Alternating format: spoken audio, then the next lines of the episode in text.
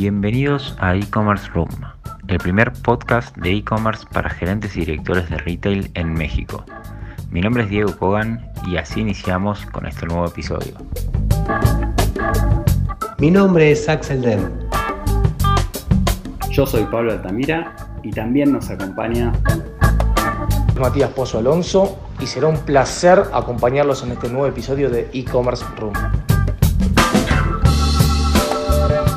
Los últimos meses cambiaron la forma en que vivimos y nos comportamos.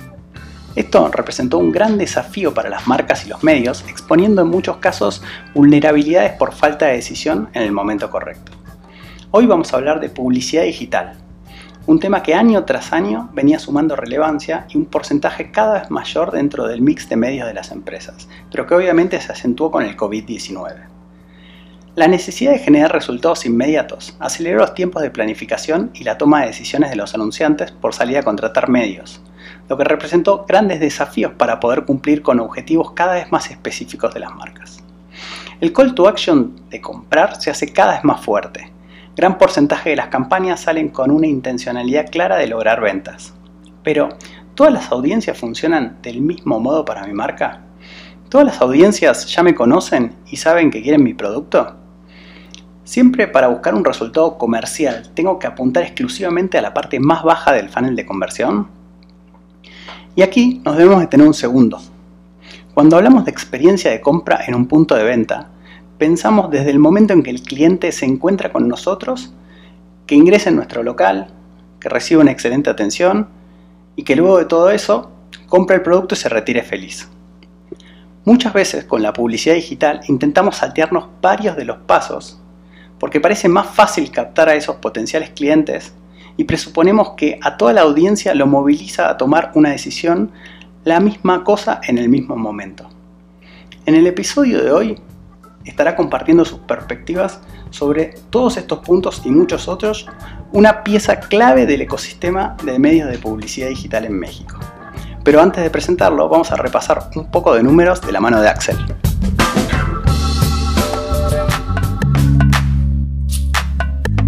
Muchísimas gracias. Ahora voy a compartirles algunas estadísticas relacionadas, por supuesto, a publicidad.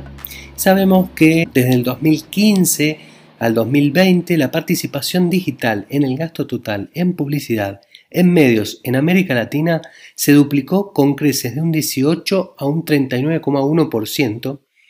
Y yo creo que dadas las circunstancias actuales esta participación debería mejorar en los próximos años. Esta información la hemos este, extraído de eMarketer.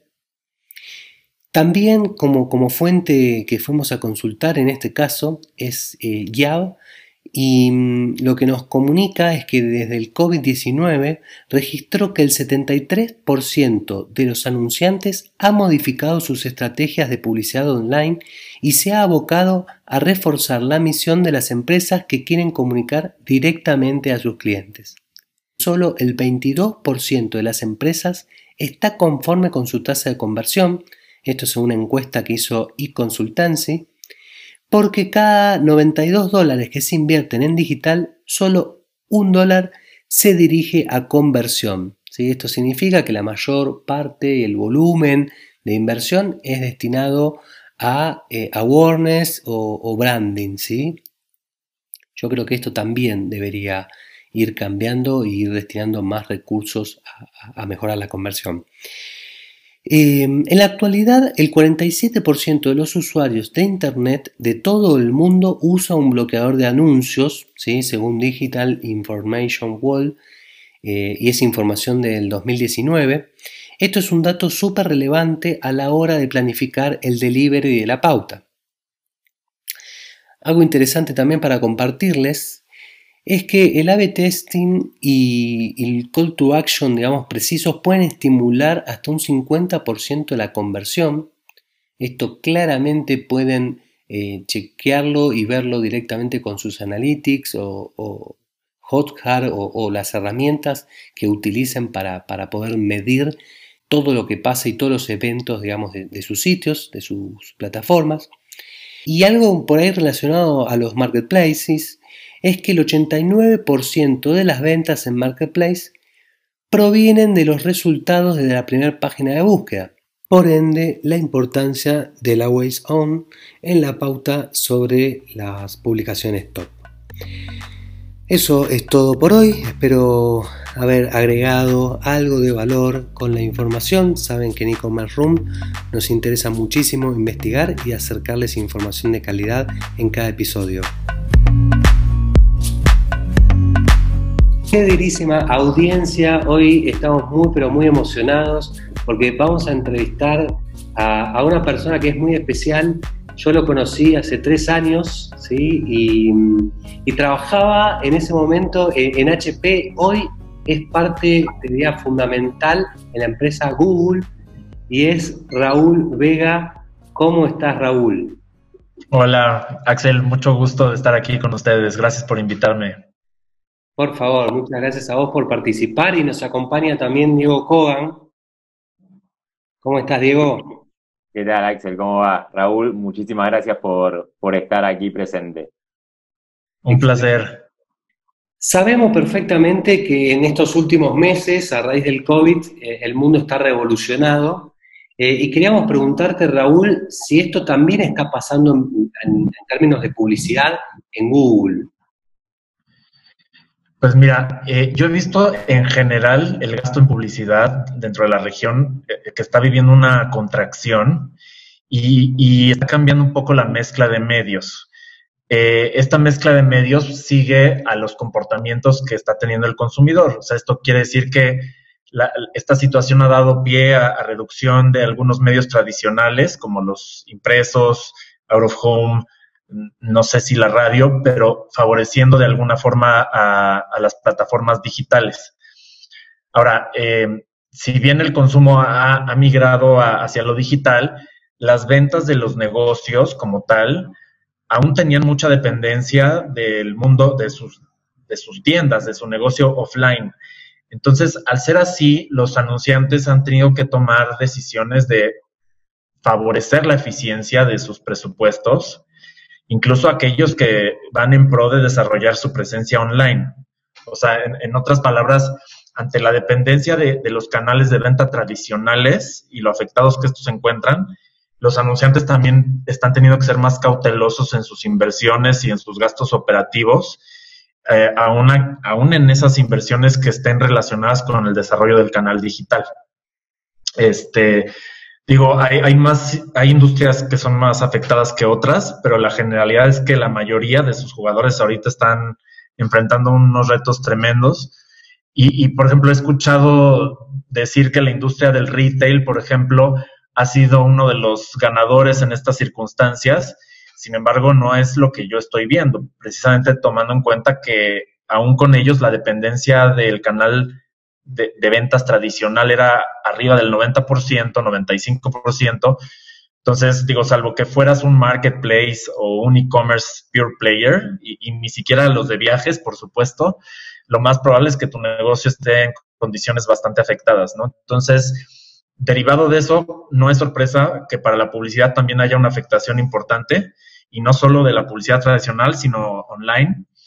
Eh, creo que este segundo trimestre hubo un pequeño respiro que fue eh, el hot sale, este, que tuvo récords de venta online para la mayoría. Y, y bueno, dejando también aparte el tema de afectación en ventas, otro factor importante en el que se encuentran los anunciantes es que ellos han tomado también decisiones desde un punto de vista de percepción de marca, además de temas de eficiencia. O sea, hay marcas que en estos momentos no quieren ser percibidos como ventajosos o que se están aprovechando de la situación y del consumidor para promover sus marcas. Este, o existen marcas también que no quieren ser relacionadas con los mensajes actuales, con la pandemia en general.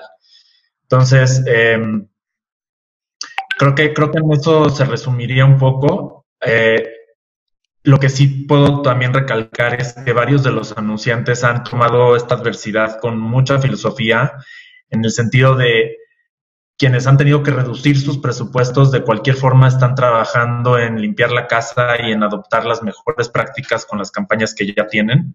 Entonces, aquí para ellos ha sido mucho el foco el tema de maximizar la inversión.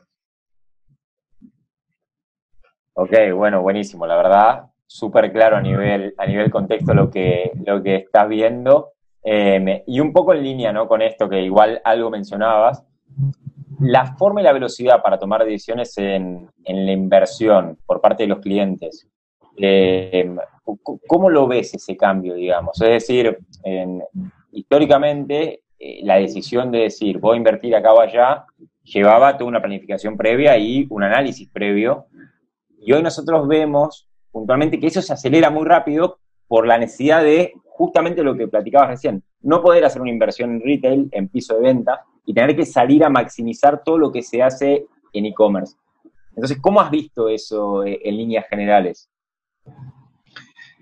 ¿Te, refieres a como a, los cambios que ha tenido que hacer las marcas, los anunciantes de tomar decisiones de un momento a otro? Exactamente, exactamente. Ah,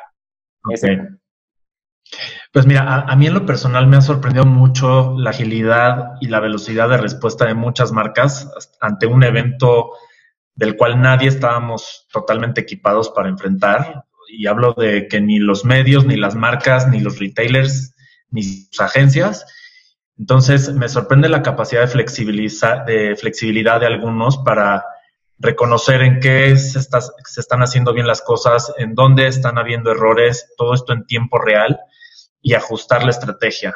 Yo he visto marcas, por ejemplo, que en, esta, en este periodo han tenido que hacer más de dos o tres cambios de estrategia radical bajo las circunstancias actuales en direcciones totalmente opuestas. Entonces, eh, digo, tomemos en cuenta que para marcas globales, o sea, bienes de consumo entre ellos, pero digo, cualquier otra vertical, típicamente toman más de 52 semanas en planear el lanzamiento de una iniciativa.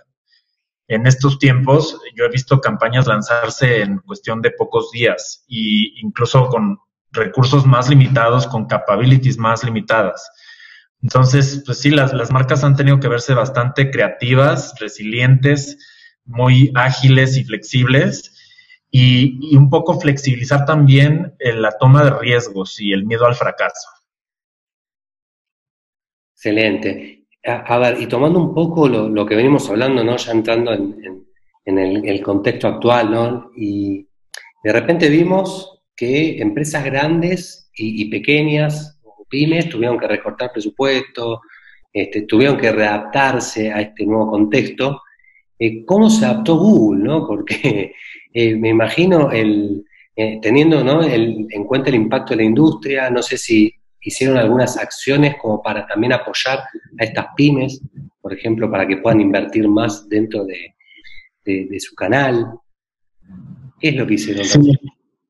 Mira, para, para nosotros en estos momentos se volvió totalmente prioritario eh, y más importante que nunca, primero ser empáticos con los anunciantes, entender la situación en la que están y ser más asistivos para ellos para nuestros clientes. Eh, yo a veces considero a Google más que como una compañía de tecnología o de publicidad, como una compañía de datos y de información. Conocemos mucho del usuario, conocemos de sus comportamientos, de su intención, y por ello la, la, mejor forma en la que podemos ser un socio de negocio ideal en estos momentos con el anunciante es llevándolo de la mano en el entendimiento de estas nuevas formas de comportamiento y de consumo que se están desplegando y encontrar ayudarles a ellos a encontrar oportunidades incrementales de negocio que se están abriendo todos los días y que les permitan tratar de obsetear los pormenores de, esta pandemia.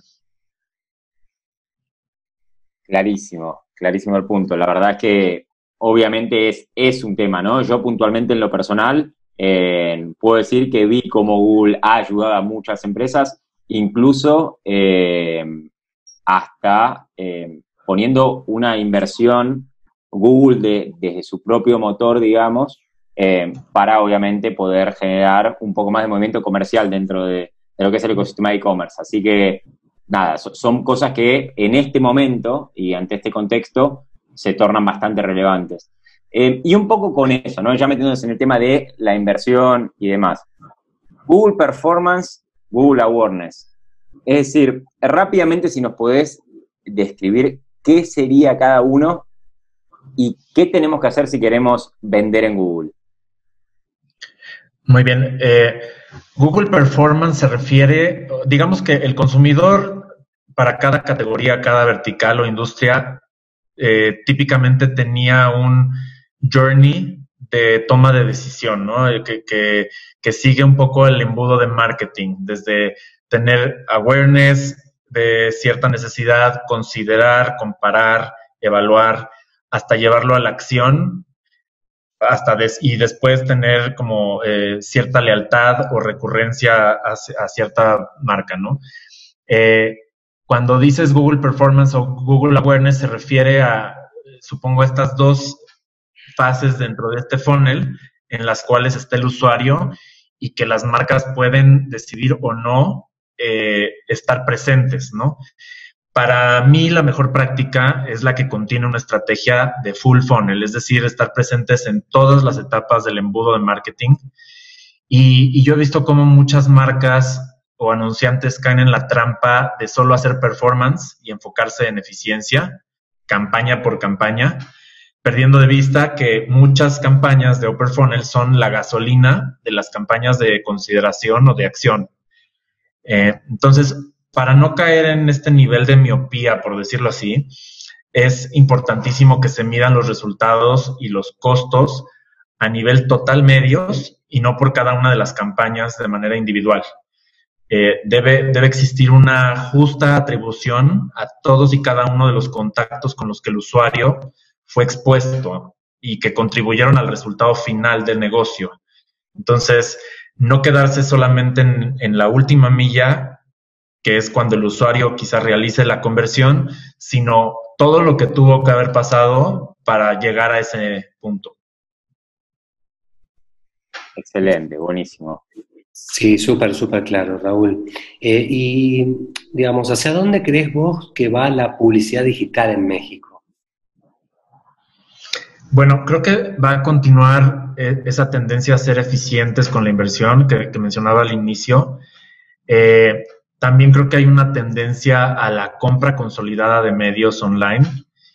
Em, creo que la región tiene una proporción relativamente baja del gasto publicitario que se destina a la parte digital, por lo que aún es posible tener un crecimiento en este medio, en, medio de esta contracción importante de la industria, eh, tomando en cuenta que la región tiene algunas de las tasas de adopción de Internet y de dispositivos móviles más rápidas del mundo por lo que los, los, anunciantes van a seguir estando motivados para hacer una transición de sus gastos para seguir a esos clientes. Y finalmente, pues las diversas crisis económicas y de salud de la región nos han llevado a, un gran retroceso en los, en los, patrones de gasto tradicionales, eh, dando a las marcas la oportunidad de acelerar sus transiciones a lo digital con, pues aquí, dólares incrementales, este, o más bien nuevos dólares publicitarios de lo que no estaban utilizando en otros medios.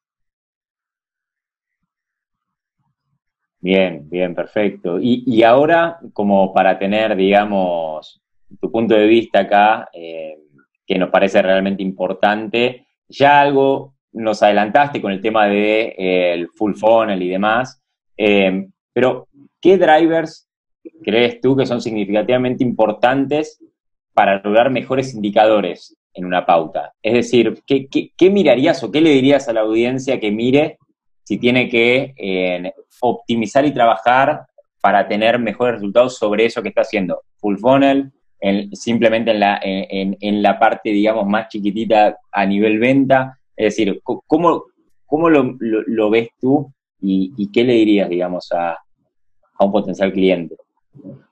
Bueno, eh, quiero antes definir que para mí una pauta eficaz es aquella que llega al mayor número de consumidores potenciales en el momento adecuado, con el mensaje correcto y de manera rentable. Entonces, partiendo de todas esas premisas, eh, se me ocurren cinco drivers básicos que cuando los escuchen podrán parecer súper obvios, pero créanme que he visto marcas globales con más de 100 años de presencia en el mercado y precursoras del marketing que no siempre siguen estos elementos tan obvios. Yo creo que cada uno de estos elementos requiere horas de plática. Voy a tratar de ser lo más conciso posible. Eh, entonces, empezaría primero por la definición de un objetivo de campaña que sea claro. Esto no, es otra cosa más sencilla que el fijar un KPI y un target de la campaña alineado al objetivo que se está buscando lograr.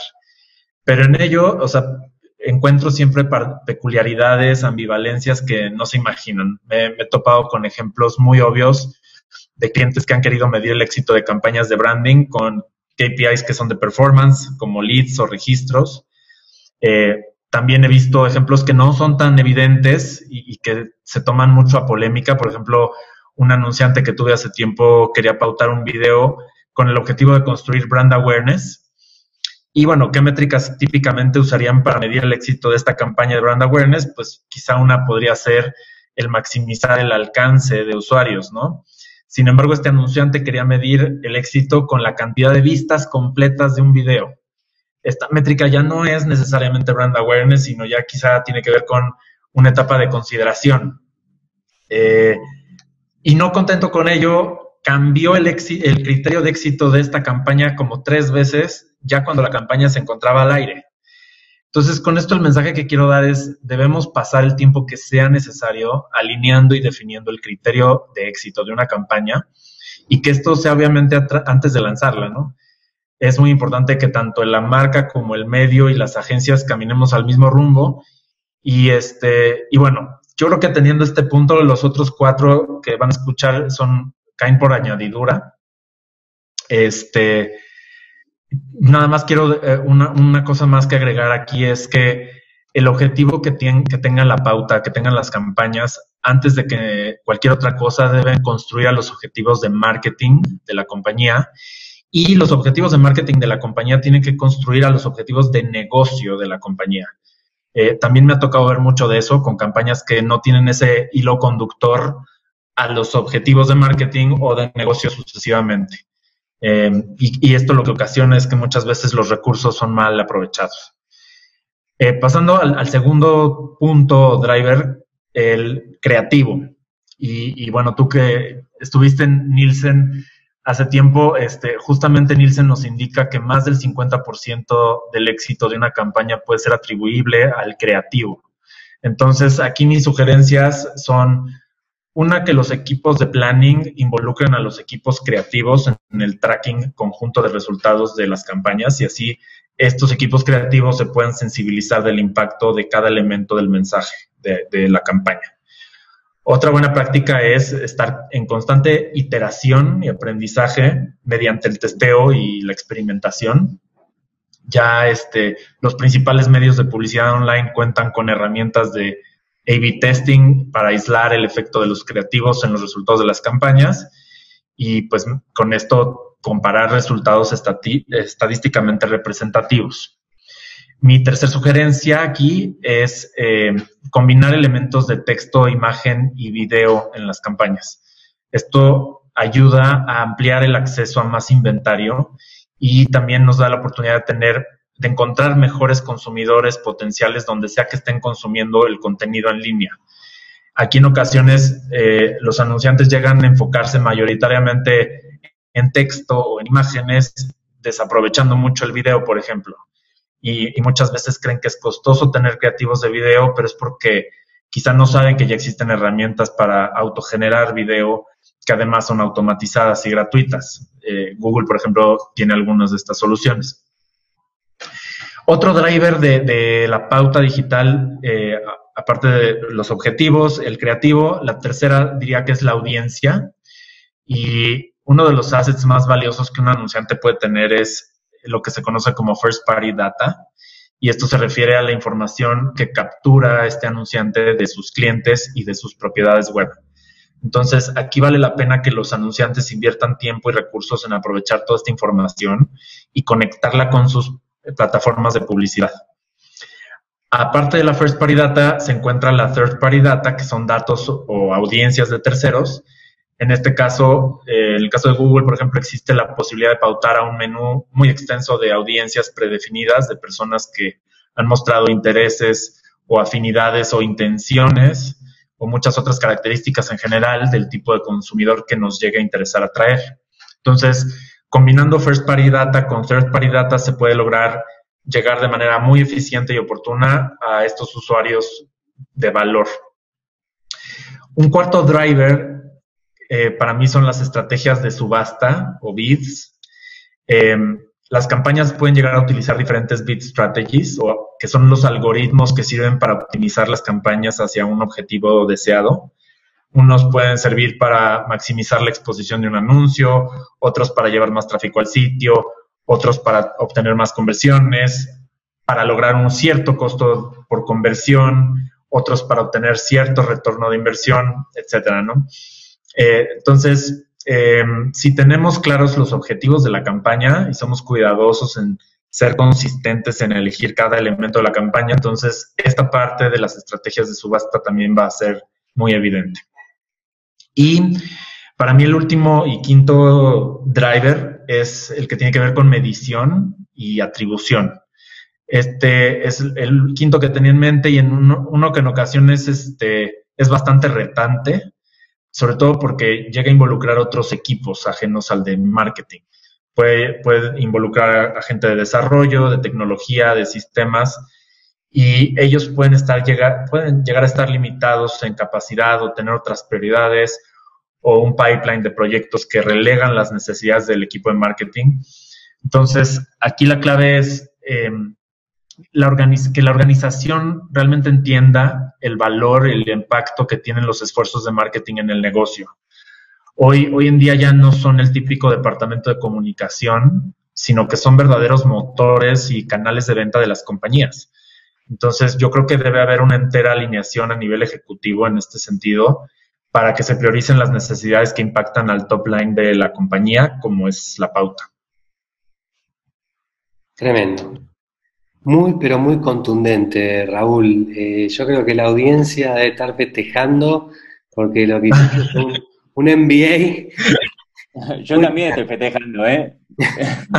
Muchas gracias. Muy, pero muy claro, de verdad. Muchas gracias.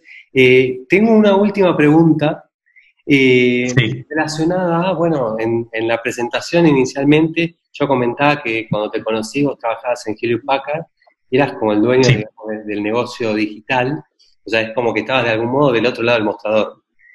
Eh, en ese entonces, este, tu inversión publicitaria, ¿cómo se componía? Ay, qué buena pregunta. pues mira, nosotros teníamos, digamos que inversión publicitaria tanto en nuestras propiedades web, como, como es la tienda en línea de HP, como también eh, buscábamos desarrollar las categorías de HP junto con nuestros eh, retailers, con nuestros clientes, ¿no? Entonces llegábamos a hacer a nivel regional una serie de joint ventures con ellos para, para que en conjunto pautáramos hacia sus sitios y, y lleváramos tráfico y conversiones con inversión que venía de ambos lados. Eh, entonces, aquí pues eh, involucramos mucho también medios pagados y medios eh, orgánicos, si se puede decir, ¿no? desde los medios que tiene el propio retailer, como son, como son sus CRMs, o sea, su envío de emailing, este, u otros medios como exposición de la marca dentro de sus sitios web, y también pues medios pagados, ¿no? Y dentro de medios pagados, pues obviamente eh, eh, medios de, search, medios de display, eh, programmatic, social. Realmente aquí la idea era estar donde sea que el consumidor estuviera navegando, ¿no? Entonces, pues teníamos que tener ahí un, plan de medios bastante diversificado y, y que buscáramos a ese consumidor donde quiera que esté navegando.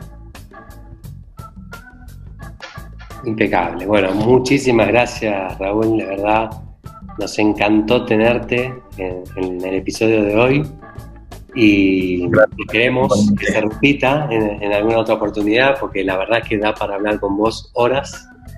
Muchísimas gracias. Sí. Muchas gracias Axel, también a ustedes. Gracias por considerarme y estoy a la orden. Después de semejante entrevista, solo nos queda agradecerle muchísimo a Raúl la verdad es que Raúl nos dejó tanto contenido de valor que esta vez no hizo falta que demos nuestros clásicos Master Tips. Realmente los desafíos que presenta el mercado se ponen cada vez más interesantes. Y es bueno saber que uno puede encontrar un partner estratégico para tomar mejores decisiones sobre qué o cómo hacer una inversión independientemente del tamaño de la compañía. Eso fue todo. Hasta aquí hemos llegado en este episodio de E-Commerce Room, el primer podcast para directores y gerentes de retail en México. Hasta la próxima y gracias por escucharnos.